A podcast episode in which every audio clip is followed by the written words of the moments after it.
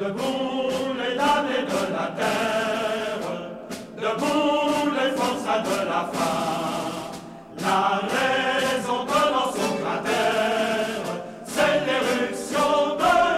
迎来到和平小区，我是阿玲，我是笑哲。Hello，大家好，我是冉冉。今天我们请到了一位嘉宾，也是我们的同事和非常好的朋友。呃，这期播客其实算是我们跳票了两到三周一次延迟的录制，因为我们相继都感冒了，然后都倒下了。那现在恢复的还不错，所以就把这期播客补上。其实，呃，这次议题我们策划了蛮久的，都是我们三个人非常想聊的话题和科技，我们如何与科技相交互，我们对科技的概念意识，甚至早期有一丝丝崇拜或者崇尚的感受是如何建造起来，但随之后面又慢慢破灭的。嗯，那这期话题，呃，其实冉冉提出来的，所以冉冉要不其实可以先跟大家介绍一下自己，然后帮我们稍微开个场，聊一聊为什么可能有想聊这期话题的冲动。好呀，呃，好的，谢谢，特别感谢这次能够一起来聊这个播客，因为我之前其实并没有聊过播客，所以能够 能够进行播客还还蛮兴奋的。然后呃，当时其实也是笑着找到说，哎，我们最近要新建做播客，有没有一些好的议题、好的话题可以去聊的啊？然后因为我本身的话，其实是从毕业之后就一直在 IT 信息技术这个行业、这个领域里面去工作，所以我就在想说，哎，是不是我们其实 IT 也是把我们三个人连接在一起的一种缘分啊？那本身阿良也是学的是设计，也跟 IT 是蛮紧密相关的。然后校者的话，其实我也会很感兴趣他。呃，本身的这样一些呃哲学的背景，然后呃跟性别相关的议题研究了蛮多年，然后进到技术领域之后，会是什么样的一个碰撞？所以我就想说，那不如我们来聊一聊我们不同的这样的不同的经历、不同的人生背景，对于啊技术也好，或者更广泛的科技，或者对于甚至科学，我们有没有一些反思？呃，是怎么去思考的？就想说，要不要我们一起来聊这一期？嗯。呃，那其实除了一直以来我们三个人在 IT 行业因为工作的原因对这个话题的接触度之外，其实最近也有很多新闻和嗯一直会报上热点的讯息，让我们对科技它的价值、它所代表的精神有很多的思考。呃，阿良其实可以分享一下，阿良最近应该对马斯克的各种的消息有非常多的感受。对，是的，最近哎。发生在他身上的事儿实在是太多了。自从就他成为了 Twitter 的 CEO 之后，然后最近一个非常有意思的消息是，呃，推特上最近发起过一个投票，就说有多少的推特用户希望马斯克辞去推特的 CEO。然后那个投票其实希望辞去的人数占了大多数，有百分之五十七点五的用户都希望他辞去这样的职位。然后马斯克就不乐意了。然后正好在这个时候有。另外一个推特用户就建议说，只有付费订阅了 Twitter Blue 的用户才可以参与与公司政策相关的这样的重大投票。然后马斯此刻就觉得说，哎，你这个点子很好，我们可以就此做出改变。然后当时看完这个新闻，其实就你觉得很荒谬，因为当我们提到互联网或者提到这些新兴的。呃，社交媒体平台的时候，他会说：“我给你向世界打开了一个窗口，让全世界的人都可以在这里沟通。”然后这是一个为所有人而建造的东西，但事实上它却变得越来越狭隘。而且马斯克他这一出戏，就让我们之前会想象说：“哎呀，好像背后有一些资本和精英在掌控他。”他现在赤裸裸的告诉你说：“这个就是由我来掌控的。”所以这也让想象着的技术是一个非常理想的改变世界、改善世界这样一个被奉为圭臬的概念，在我心里稍微有点崩塌。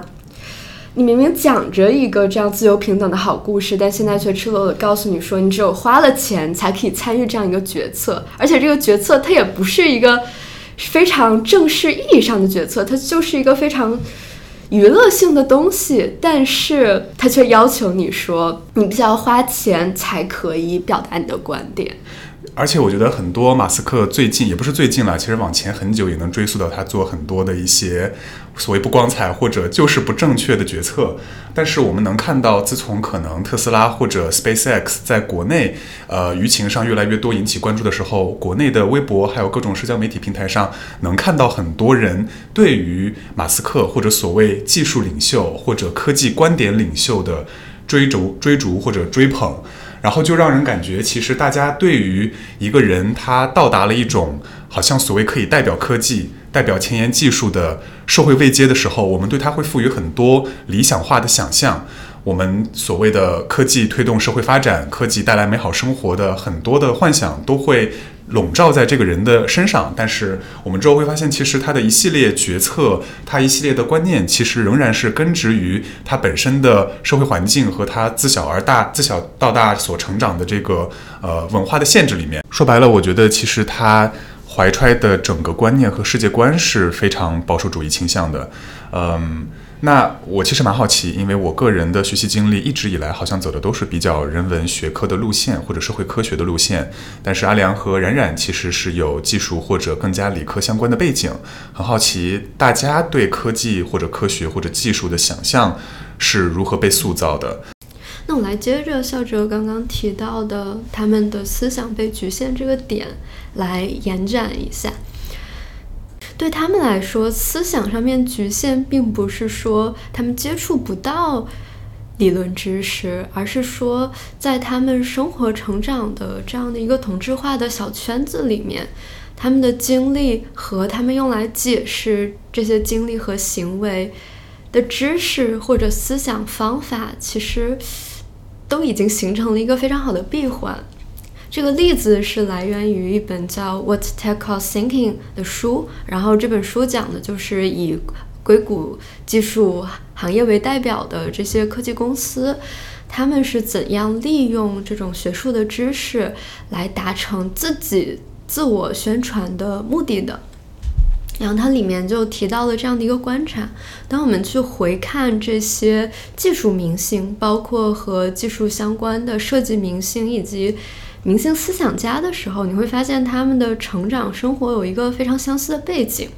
他们可能都是呃在加州出生长大，然后去了斯坦福读大学，然后在学校中，他们就会接触到非常硅谷风范的一些思想。比如其中一个非常有代表性的例子，就是来自一个叫。吉拉德的人类学家，他提出的关于欲望的拟态性学说，这个学说的核心就是，他认为我们所有的欲望都是复制的欲望。这也就意味着，当我们只认识一个人，甚至只认识自己的时候，就可以声称说，我可以从对自己的观察中衍生出对其他人的想象，因为大家的欲望都是相似的，都是复制而来的。那所以，当这些技术公司声称我是为全世界、为全人类在做产品、做设计的时候，他们眼中的参考可能想象的仅仅是和我一起上学的同学、住在我旁边的这些邻居，其实是非常受局限的。而就是这样一个从小型的同质化的，甚至非常精英的中产的发达国家圈子中得出的结论，他们就可以声称说，这些就代表着广大群众的需求。对啊，那到我这边的话，其实我也还蛮想就着马斯克延伸一下，因为我在回忆。哦，我如果是在比如说，因为我是大学的时候知道马斯克这个人的，那我在回忆，如果我在更小一点的年龄的话，很可能还蛮容易对他进行一个个人个人崇拜。呃，因为像科技这个对我来讲，呃，从小来讲，我会其实还蛮觉得它是一个对我探索的。呃，满足好奇心的一个很重要的一个方式。小时候我会认为它是一种我的爱好吧，就是我会自诩自己是科技少女啊，因为会买很多相关的杂志，包括像那个时候流行的大自然探索呀、小爱迪生、天文爱好者，然后包括看科技之光这样子的综艺节目。啊，我会发现其实媒体对我来讲还蛮影响我是我对科技的这样一个一个幻想的，因为那时候也会看很多的纪录片儿。啊，包括就是像哈勃望远镜啊，它其实有很多那种史诗性的那种叙述的方叙事的方式，让我觉得科技科学它不断的往前进是一种很宏大的，然后很有大爱的，它就是领导着，或者是它的最核心的使命，就是让人类不断去发展，让社会去发展。就我是深深的被它感召了的，所以我记得。小时候还很迷惑，就是为什么像牛顿这样子的这么伟大的科学家，最后他要陷入对于神学的研究？就是明明他自己在呃科学研究里有这么大的突破，他怎么最后就是信了宗教呢？我当时其实不能够理解，而且后面也了解到，其实很多科学家他都是有自己的宗教信仰的。就那个时候是无法去呃，我那个时候的一个逻辑是认为科学它其实是一个非人造的。因为它是很客观的，它是世界万物的规律，而宗教这样的文明，它其实是人造的。那人的思想是有限的，所以，呃，这种科学东西，它一定是要凌驾于人的思想的。这是我很小时候的一种一种想法。然后，对于科技的理解呢，更多是。呃，因为科学的研究，它会应用到社会当中，就会变成技术。我那个时候是这么理解技术与科学的关系。然后科学本身就是特别客观的，那它应用到了社会，它技术也会直接继承它这种客观性、这种正义性。所以我也觉得技术非常非常的一个呃，所谓叫呃正义吧，通过它的有有这样一个促进人类呃发展的这样一个作用。呃，这是我就是一一直以来，我我觉得可能。首先，对科学的这样一个理解，它慢慢的塑造了我对科技呃这样的一个美好幻想。冉冉，我觉得刚刚提到很有意思的很多概念，嗯，包括比如科学很客观，科技推动社会发展，科学的价值可能包含了所谓正义。呃，我自己感觉其实这些观点，他们都是非常潜移默化，嗯，埋藏在。可能我作为一个接受教育的人，从小到大会去接触到的各个信息点当中，包括呃，甚至于我们的时代是怎么划分的。我们从历史的呃教科书上会学到第一次工业革命，到我们什么时候进入了所谓信息化时代，好像每一次大的社会变动的推手后面都有所谓科学或者科技的身影。冉冉刚刚也提到说，很多科学家在呃他们的不同人生阶段会对宗教产生兴趣，但这个好像给我们一种对立的感受，因为宗教好像代表了非常人为的、有价值取向的呃某一种存在，但科学好像我们赋予它的标签是理性、是客观、是中立。这其实呃让我回想到今天早上我看到的一个讯息，其实分享到咱们的同事群里面了，就是关于很早的时候财经对张一鸣字节跳动的创始人做的采访和访谈。财经的有一个问题问张一鸣说：“你认为头条的算法应该是引导人性还是迎合人性？”张一鸣说：“他的原话是这么说的。”我不觉得算法要和人性挂钩，这就像以前哈哈雷彗星飞过，大家说这到底有什么意义？是要出现地震还是出现鼠疫？其实和这个都没有关系。我们做技术的时候也一样，我们没有说要模拟人性，也没有说要引导人性。你们文化人给了我们太多深刻的命题。我看到时候真的就是汗。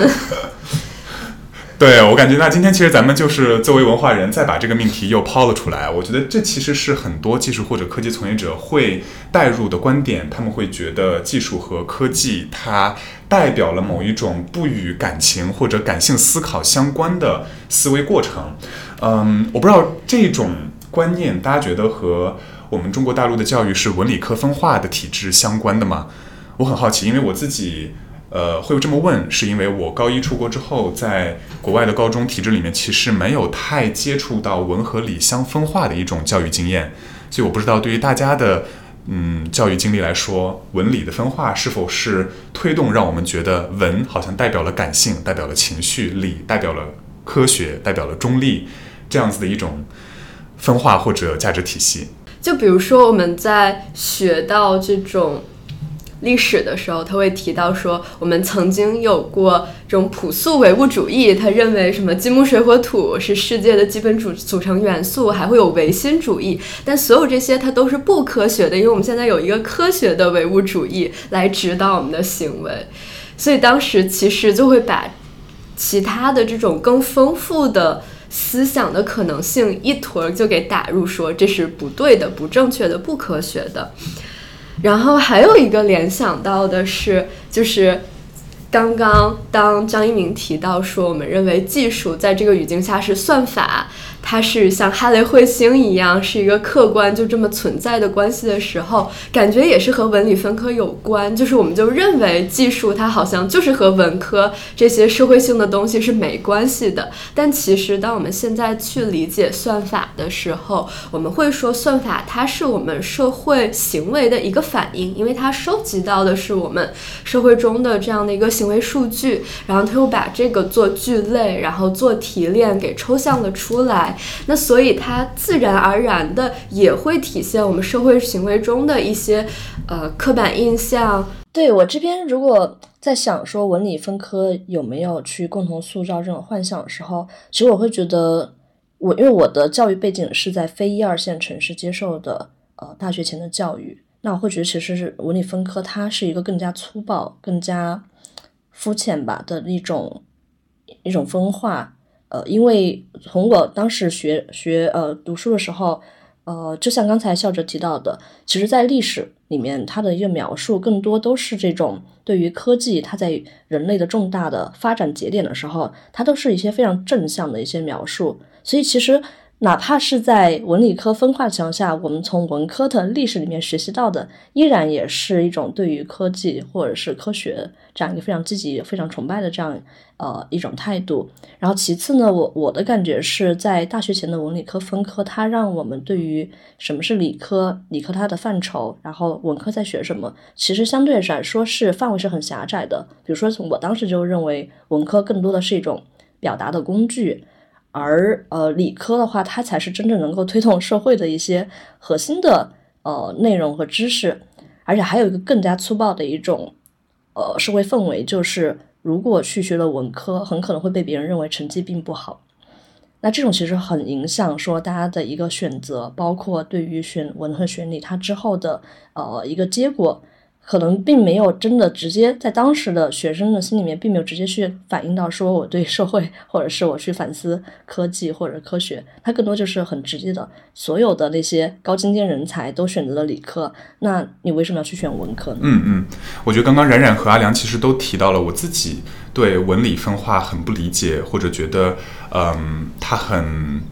不正确的一点就在于它其实代表了某一种知识结构的暴力。我们在说理科。它可能会引向我们去学习所谓的硬技能，所谓更加有经济回报的技能和未来前景的同时，我们其实是也是在说文科所传达给我们的能力，好像更多是属于软技能。这背后就其实有一种非常常见的性别化的现象和历史的包袱。大家会觉得，呃，无论是国外还是国内，可能再往早点走，一九四零年甚至更早的时候，呃，女性是不太能参与理科或者科学讨论的。大家。觉这不符合所谓的科学规范，甚至到现在，我们在各种各样的教育体系当中，也能听到老师们会说，呃，女生更可能更擅长学文科，类似这种的刻板印象。它背后其实，嗯，我觉得传达了一种，比如理性的知识大于感性的知识，实证的知识大于体验的知识，结构化的知识大于非结构化的知识。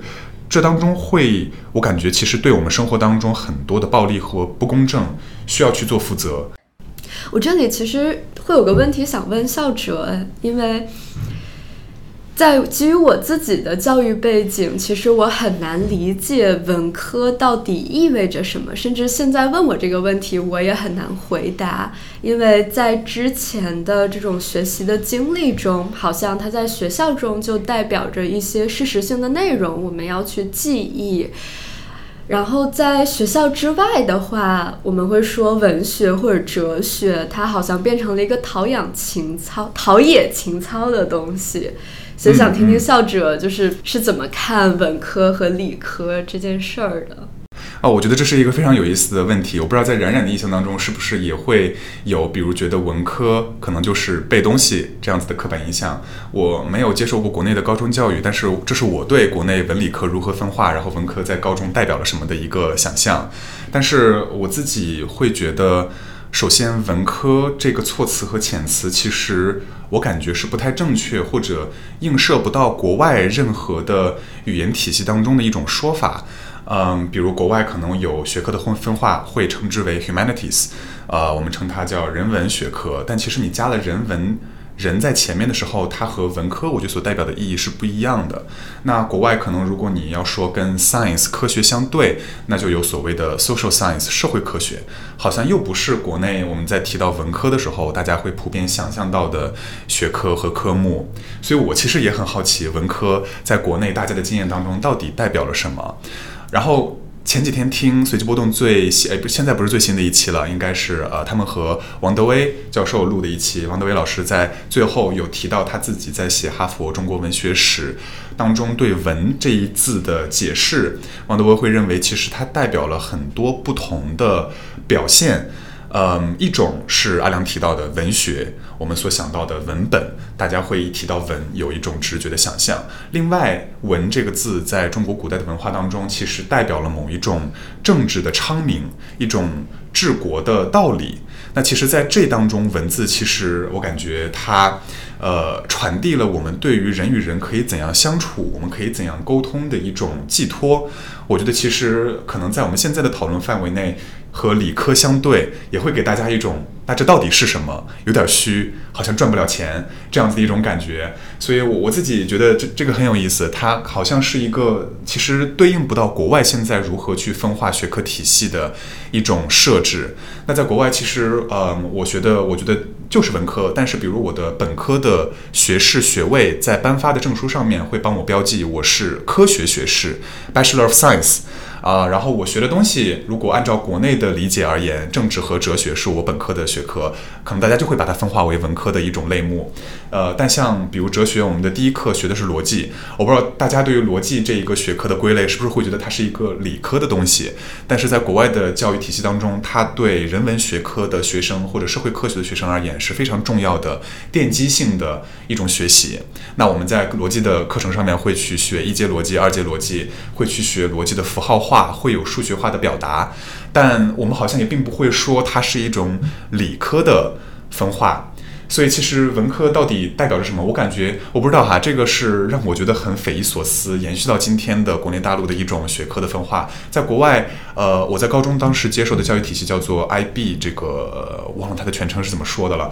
嗯，我们当时在高中毕业，你需要去有两门科学的学科，两门。社会科学或者人文学科的成绩，加上一门语言学科，再加上任何你选择一门学科，所以这个时候可能你会看到，相对于科学，在 IB 的这个学制体系下，会分化出所谓的人文学科或社会科学，但都好像不能被我觉得我们中文当中的这个文字所代表，所以我觉得这这很有意思，它其实传承了很多。嗯，复杂的文化的脉络，但其实也也蕴含着我们刚刚聊到的暴力的结构。就是你学文，那是不是意味着你好像不太聪明？或者你学文意味着你未来的经济的潜力受到了折损？呃，对我好像没有没有办法直接回答，但我觉得这是我非常困惑的一个问题。当我们说理的时候，然后再往回看，其实第一个联想到的是宋明理学，是宋明吗？还是什么什么？对对对，宋明宋明理学，我不知道冉冉有没有这样子的一个。嗯，连接或者联想，我自己在好像很早的时候，我其实也不懂什么是宋明理学，但是我看到国内会把学科分为文和理的时候，理科其实它直觉会带我回溯到刚刚阿良提到的宋明理学这个词汇，我不知道。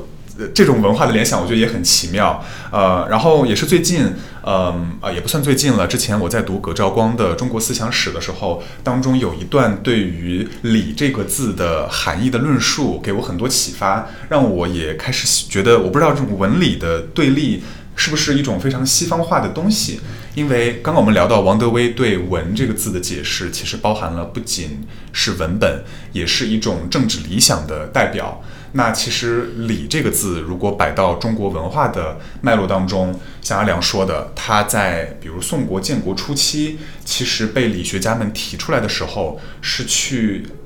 意味着一种绝对正确的真理的一种某一种代表。就像那个，嗯，不知道大家听说过二程没有？就是呃，理学家的两位代表理论家，他们会有一句话说的是“天有事理”。嗯，然后有一个北宋的五子叫邵雍，他说的一句话是“天下之物，莫不有理”，就是在“理”这个字出现在中文字典、我们的文化脉络的初期，大家对它的一种理论的排序和位阶就已经抬到了非常高的一种理想状态。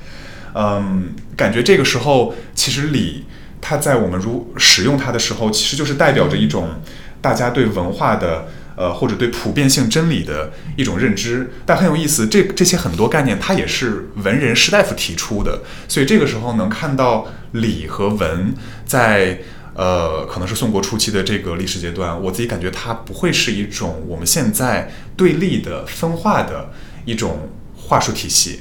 所以这种分化，我感觉好像也是到了十九世纪明末的时候，呃，国外的技术、国外的科学传播到了国内，从天文学到几何学到人体解剖学，大家开始对“理”这个字有了更多的解释，觉得它呃代表的可能不仅仅再是所谓的宋明理学，而是科学，而是理性 （rational）。呃，science 这些概念进入到了我们的视野当中去的时候，文和理的分立好像才有所建设。我不知道，我不知道啊，就是嗯，当然，呃，这一套理解并不是来源于哪一个学术论文，就是刚刚阿良提到的时候，我突然想到了，我感觉好像文和理的分立也是在很长的一段时间历史过程当中才逐渐达成的。哎，那我其实想也想追问校者的，就是我理解这种文理的分化，它。不仅仅是在国内，可能国内它比较呃明显一些。我其实也有了解到国外的目前的一些文呃人文科的教学或者它的一个教育，其实也是有衰弱的趋势。呃，然后之前其实校者跟我们提到过一些，就是从哲学的角度来讲，我们到了某一个时期，非常的追求呃呃追求的追求什么？叫什么？客观呃和和理性。可以帮我们去回溯一下这样的一个思潮，它可能是怎么发生的，大概是这样的一个历史脉络，然后接成你刚才说它又影响到了中国。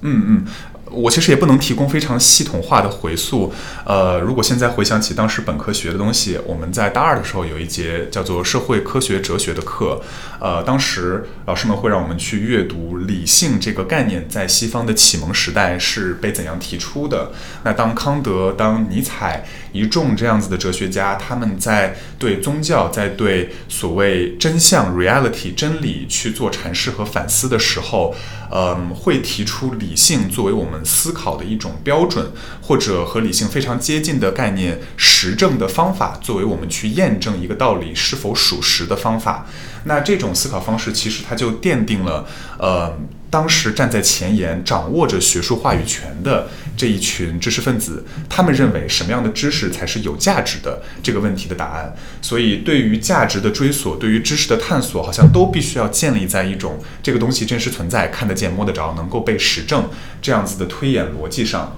于是，很多时候我们会看到，嗯，大家惊讶于一种。知识在我们面前的可视化，就让我想到，比如刚刚提到明末西洋知识传入中国，那其实当时很多时候传来的还有所谓的西洋所谓奇器这个概念，就比如呃眼镜、显微镜、镜子。匣子这种东西，它们的出现，呃，代表着西洋的技术，技术背后又折射着西洋的知识，就会让人感觉到，啊，这些东西都是建立在成体系的，通过实验验证能够去摸索的出来的某一种方法和思维之上，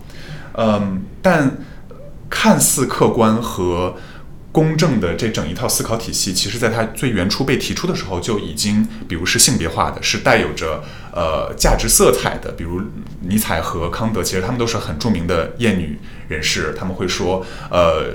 这些我们在书里面提到的理性的思想，它可能是男人的天赋，女性在这当中的参与，我们是不必给予期待的。类似非常多这种观念，其实在最开始就就对就已经草蛇灰线的埋藏下来了。嗯，那再到后来，呃，西方国家重新用理性或者 rational 这个概念去修饰科学，把它当做唯一的合理尺度或者普遍的原则，在向外推的时候，呃，我感觉这个历史时期恰好也是。帝国殖民的侵略主义在全球泛滥猖獗的时候，那呃科学的传播和帝国军事主义的扩张就重叠了起来。所以当时清朝外交官有一个叫做呃黎树昌的人，他当时就说：世界已经是纯任国势之强弱，来去判断文明是否强弱的强权政治时代。那这个时候，葛兆光在他的那个还是回到葛兆光当时他写的这本《中国思想史》，他就会说，中国人对于文明的概念在这个当口发生了转变。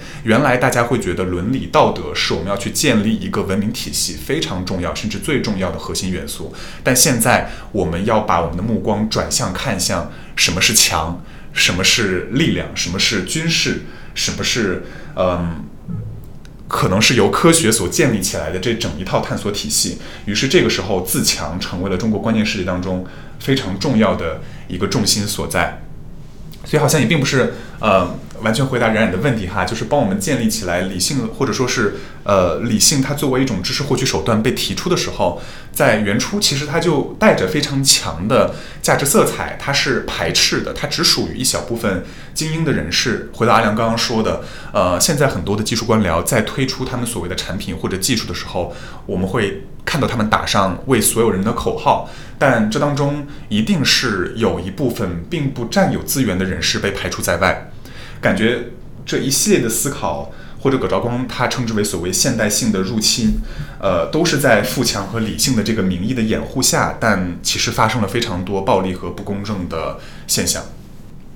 这个会让我联想到，就是当我们把时间再往后推一点的时候，我们小时候经常会听到的一些宣传口号，会说科学技术是第一生产力之类之类的，就好像也可以。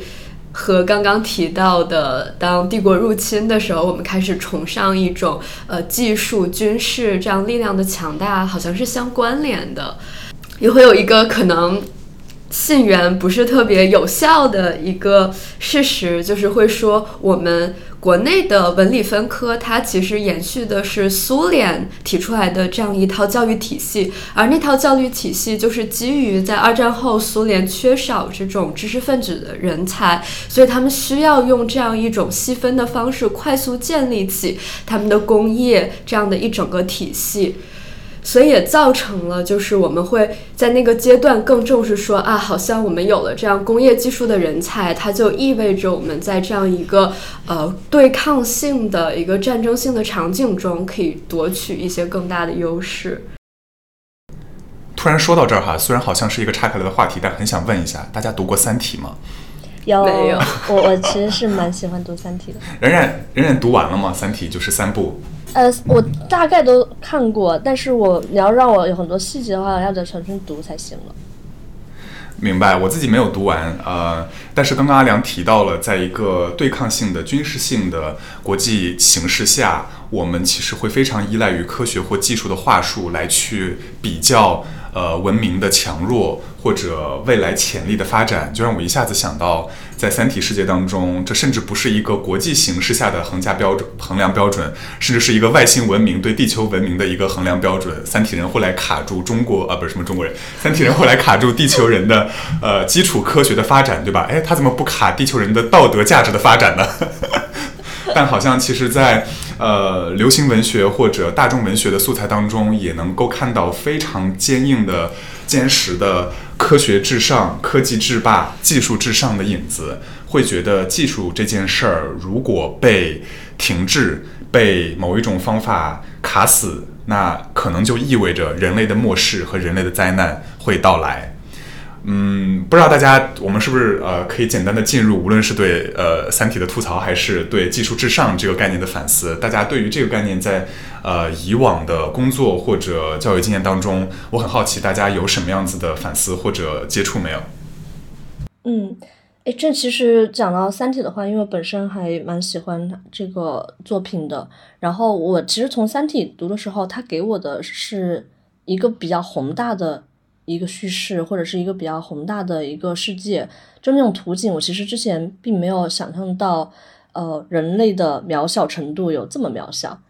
所以是三体给我了一个更谦卑的一个画面吧，啊，但是同时我当时看三体的时候比较震撼的一个点就是，它让我开始去区分技术和科学的概念。我原来认为科学、技术、科技，我其实很难去，我觉得他们就是一体的。但是因为《三体》里面描述的一个场景，就是刚才不是校长也提到，三体人他制约了呃人类的基础科学的发展，然而我们的呃在技术方面的就还可以突飞猛进，我们在航天技术方面还可以造出很强的宇宙飞船，所以当时我突然意识到，哦，原来技术这个东西它可能是可以独立于呃科科学去去发展的。但是我也看到了《三体》里面描述的，当我们的科技发展到很发达的时候。呃，它的一个社会的面貌其实并不是我想象中的那么一个美好，它并不是一个人人造福、造福人人、造福所有人的这样一个社会面貌。当然，它在《三体》里面那个场景是因为本身我们是一个末世的处境，所以那呃，人类发展第一优先级也不是所谓的人类幸福，而是生存。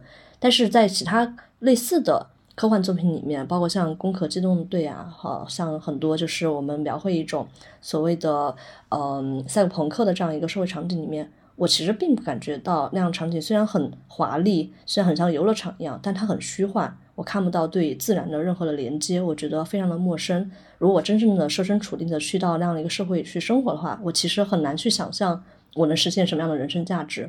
所以这也是呃。这种反思的时刻也是在这样一些科幻的作品当中去发生的，嗯，还有一些就是可能我们工作当中，呃，一段时间很忙的时候，你会发现你沉迷于呃各种我们的设计里面的一些虚虚拟的形象，或者是我们所谓的为用户提供的价值，但会你发现那些价值其实你离你的生活并没有那么强的连接的时候，那种时候也会觉得自己因为呃过度的去追赶技术。然后其实发现跟生活已经有了很多的割裂，跟自然，特别是自然，我们会很多很多现在的，因为呃通信的更多的发达了，我们发现人和人之间的空间啊，我们是不断的在湮灭的过程。那像元宇宙这样的概念出来之后，大家甚至可以所有的 生活衣食住行有可能都可以在一个虚拟空间去完成的时候，这样子的危机感或这样的恐惧感，其实就慢慢的会袭来，它更加加速了或者加深了我对于呃科技的一个反思。嗯。我来猜一下，阿良没有读过《三体》，是因为听到了很多他厌女的消息吗？嗯，对的，是的。不过刚刚冉提到那个就赛博朋克这样的想象的时候，我当时对于这一类的科幻作品会有一个感觉，就好像他们对于未来这个社会到底是怎么运行，他的想象是非常单一的。虽然我自己的想象也是非常单一的，然后直到也是前一阵子看到一本书，呃，叫《Future Politics》，我有点忘它中文翻译是什么了。然后，呃，他在里面提到了一个非常有意思的概念，然后这个词也有点滑稽，但是很好玩。他提出一个叫“全自动豪华共产主义”的概念。他当时。讲的这个场景就是说，假如我们之后的自动化技术达成了一个非常高超的水平，然后我们人力的人工成本被降到非常低，然后所有的事情都可以由机械来完成的时候。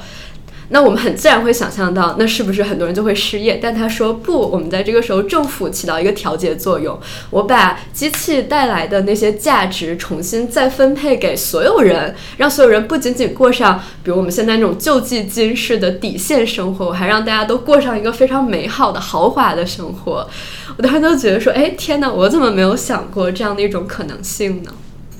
这个我觉得很有意思。嗯，因为科学至上概念的流行，导致我们对未来想象的单一。我觉得它体现在《三体》当中，其实也能折射出科学至上或者技术至上的概念，它如何限制了我们自己的视野。因为可能围绕整个《三体》故事线非常关键的情节就是黑暗森林理论，但。这一则理论在现实生活当中其实是社会科学或者嗯发展心理学在很早的时候就已经正否的一个观念，因为我们在人类社会当中就已经能够观察到非常多，甚至说我们能够生存到现在，就是奠基于陌生文明和陌生个体之间是完完全全可以，甚至一定会互相合作的一种结果。但是其实围绕着整个黑暗森林理论和三体的关键故事情节，好像都是在。说陌生的文明之间是一种呃强权为上，大家互相威胁的一种生存和制衡体系，这才是好像宇宙各个文明之间的一种正当关系。所以就能感觉出，当我们去呃接受了技术至上的前提的时候，立马其实就限制住了未来它可能是什么样。这样子的想象空间。那从这种大的价值体系到可能学科之间的分化，也有这种影子。什么意思？就是嗯，我回想到。《三体》里面的主人公罗辑，他在第一次见到，也不是第一次哈啊，我不知道是不是第一次，就他跟叶文洁见面的时候，叶文洁去向他呃劝说他可以去研究所谓宇宙社会学，然后帮他去搭建了宇宙社会学这个学科的两个前两个定理，定理一和定理二，然后叶文洁跟罗辑说，你可以根据这两个定理去推演演绎出接下来这个学科所有的理论体系。这其实是一个非常逻辑制式的科学范式的一种社会科学研究方法。它是在可能十九世纪、二十世纪人类的社会科学发展进程当中，大家会觉得社会科学就应该这么做，应该要遵从一两个正确的或者鲜艳的假设前提去推演出以后所有的结论和理论。呃，其实就能看到，这个时候我们虽然在讲。逻辑是一个社会科学的研究者，但他背后所遵循的方法论和价值体系仍然是科学化的、科学范式的。那这个其实就能回归到阿良最开始提到的一种评价方式，就是某某某或者某个人或者某种方法是不科学的。其实这种论断，它对我们现在的生活，在微观层面上来讲，我觉得会带来非常多暴力或者摧毁性的结果。一旦你说，你现在这样做的方法是不科学的，其实就相当于在我们对话过程当中，已经把你打入了一个你所提出的某一种观点的价值，一定比不上我接下来可能要以科学的方式去说出的话。阿兰，你刚刚是想说什么？是吗？对，我觉得这里非常有意思的一个点是，我会联想到自己的学科，就是我学的是设计学，然后但因为我们是和计算机其实有比较密切联系的，我们可以把。这个细分学科叫交互设计，它是由于我们计算机出现了图形界面之后，然后才衍生出来的一个学科。然后在这里就有一个非常有意思矛盾点，就是设计本身你一听它就是一个非常感性的东西，但又因为它和计算机技术的发展挂钩了，所以我们又会希望它是一个科学。然后在我们这个学科一些就可能论文发表的过程中，也会遇到一个非常有意思的情境，就是我们希望。把自己包装成一个更加科学的学科，所以在这里我们就会借助一些数据上面的工具，比如说我们有什么心电图、脑电图，我们要通过这些数据来看，说，哎，你看了这个设计是不是让你感觉更好了？然后同时还有一个非常应该说基础性的一个定则，呃，叫费兹定律，然后它在我们学科中也有一个非常好玩的应用。我先来讲一下费兹定律是什么。它是一个公式，它的目标是用来衡量我在计算机图形界面上，当用户从一个元素挪到另一另外一个元素的时候，他要花的时间的成本是多少，然后它可能的出错率会是多少，然后通过一个公式的形式带入一些参数来衡量了这件事儿。然后这个定律它其实就衍生出来了，我们后面界面设计的一系列，我们佐证说，哎，我们这个界面设计是好的，因为它遵从了这样的一个定律。然后就应该是这两年的时候，就有一篇论文，然后它的标题是说一个费兹定律就够了。然后它当时里面是以一个非常社会学的视角来看的，就是费兹定律在我们学科中的使用。然后它里面就会提到说。呃，其实这个定律本身它就不是一个特别科学的东西，它里面有非常多的这种数字上面的东西是。被以一种非常武断的方式提出来的，然后在后面人们在使用它的时候，为了更好的佐证自己的观点，就会对它进行一些微调，所以相当于会使用这个这样的一个所谓理性客观公式来辅助证明自佐证自己的结论。但我为什么还一直要用这个公式呢？就是因为我们想要把自己视作一个科学的学科。那既然是一个科学的学科，你这里就应该有公式、有定理，然后并且。在设计学论文中，你用了这样的公式，就可以增加你发表的这样的几率，所以大家就非常的喜欢去基于这个公式做非常多的延伸。但其实它无论是从最底层的层面，还是说我们之后衍生的使用，都是存在很多问题值得探讨的空间的。嗯。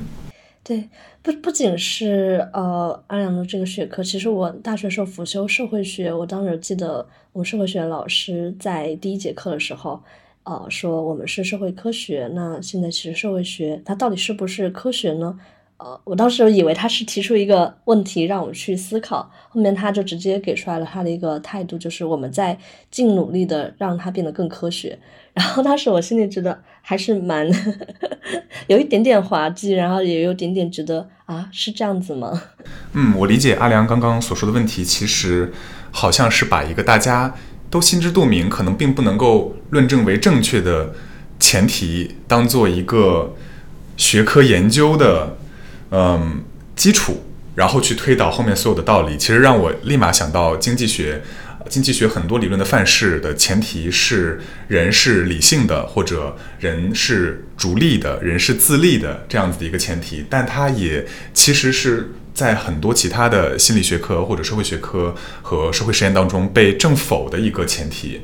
呃，但也基于这样子的一个前提，其实呃，应该是在二零一零年代。呃，我不知道现在的趋势怎样，但我当时我在上硕士学科的时候，嗯，在剑桥有一位叫做 Tony Lawson 的哲学和经济学教授，他来给我们上课。呃，他其实在经济学界提出了非常有名的一个批判观点，就是现在的经济学科完全没有用，因为所有的经济学前沿的发表是非常量化、非常模型化的理论和知识表达，但这种程度的量化其实无法映射到任何的现实问题，而所有的这些量化模型和知识思考。都建立在我们刚所讨论的可能我们知道是不正确的前提之上的，所以这其实一个很吊诡和滑稽的场面。那么多聪明的人，他们在以一个可能我们知道并不正确的前提，再去追逐一种知识生产，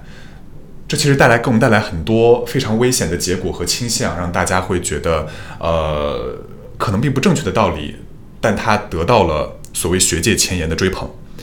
那不知道，可能我们现在可以引入我们最后的一个问题，大家会觉得我们刚刚聊到的所有的科学至上、科技制霸的思维惯性当中，如果我们去引入更多的人文思考，引入更多的思辨，会带来什么不一样的调剂吗？或者这个问题另外一种问的方式是：现在大家觉得我们所面临的可能一种人文教育的缺失和思辨能力的欠缺，它给我们带来了怎样不好的结果？我这边想到。两个点吧，也就从刚才就是，呃，思辨能力的缺乏，因为我会发现，呃，在从事科技行业，如果他很多背景是理科的话，其实，在理科的整个教育体系里面，它对于思辨能力的练习，包括什么是思辨，呃，思考，它其实需要很多的呃训练，你才能够去展现出敏锐对问题的一些把控，这种。这种训练其实我认为在理科教育是蛮缺乏的。它带来的问题的话，就是，呃，我们现在我记得看到有之前有文章写到，它其实很多现在呃我们高等学府里面教育出来的人，他最后进到了呃外企，进到了这样金融的企业，或者是更多是 IT 企业，它其实形成的是一种高能力但是高顺从的这样一个九九六的精英打工人。我觉得其中的原因就是对于这种思辨能力的一个缺乏，他他们呃对于要去做什么事情、为什么做，呃的的这样一种敏锐的反思，其实是有时候是缺乏的。但是对于做一个事儿怎么去做，然后它的复杂怎么去解析，这样子的思考又是非常强的。我感觉这是思辨能力缺乏，我们需要去补充的一个一个呃一个方面。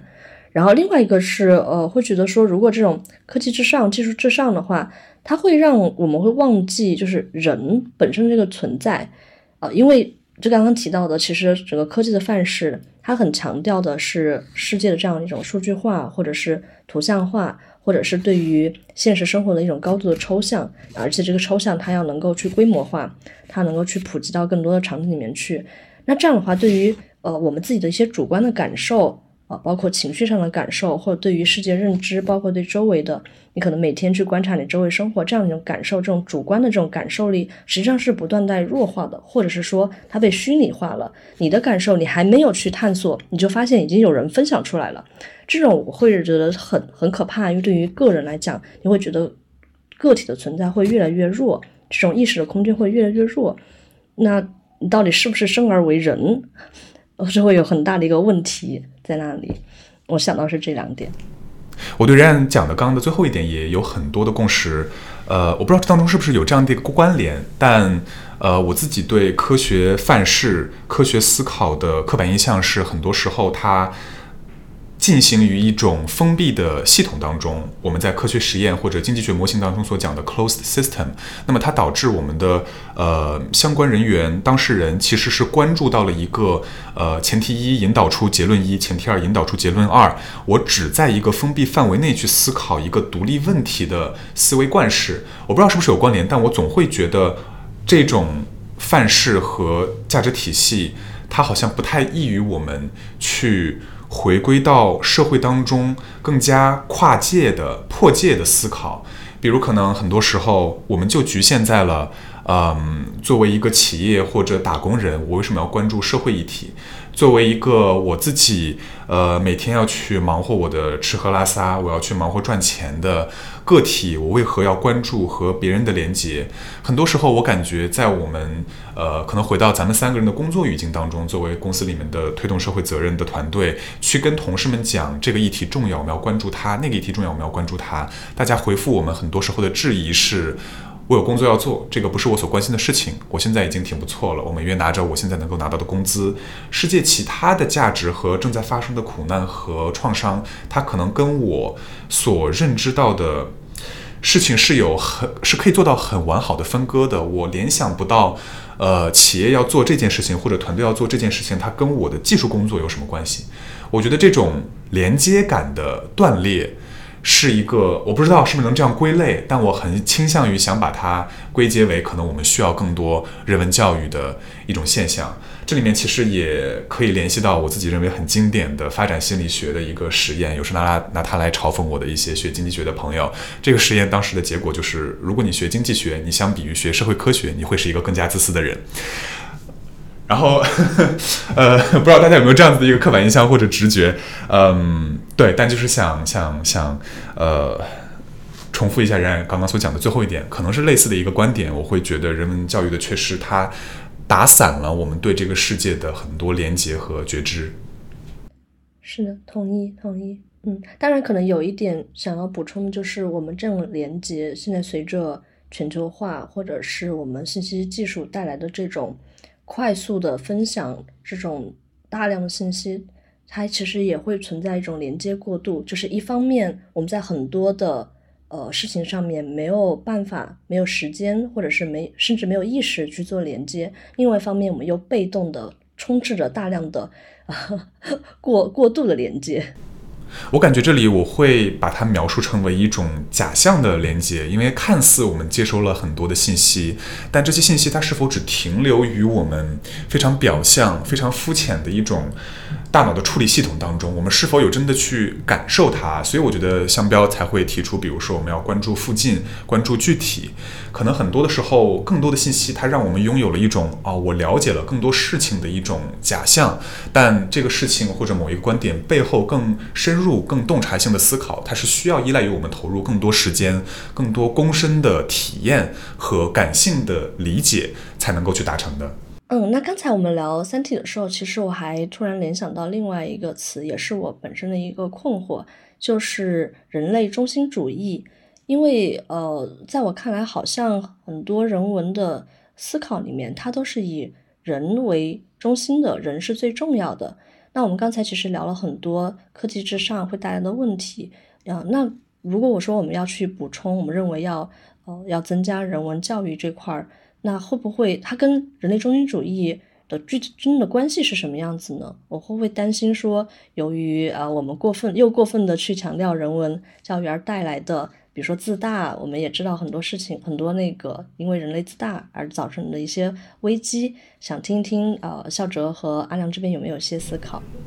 我的感受好像恰恰相反，我会觉得可能人文学科它在倡导的思维并不是所谓以人或人类为中心。呃，如果真的要用以什么为中心这样的表述来说的话，或许是不是以关系为中心？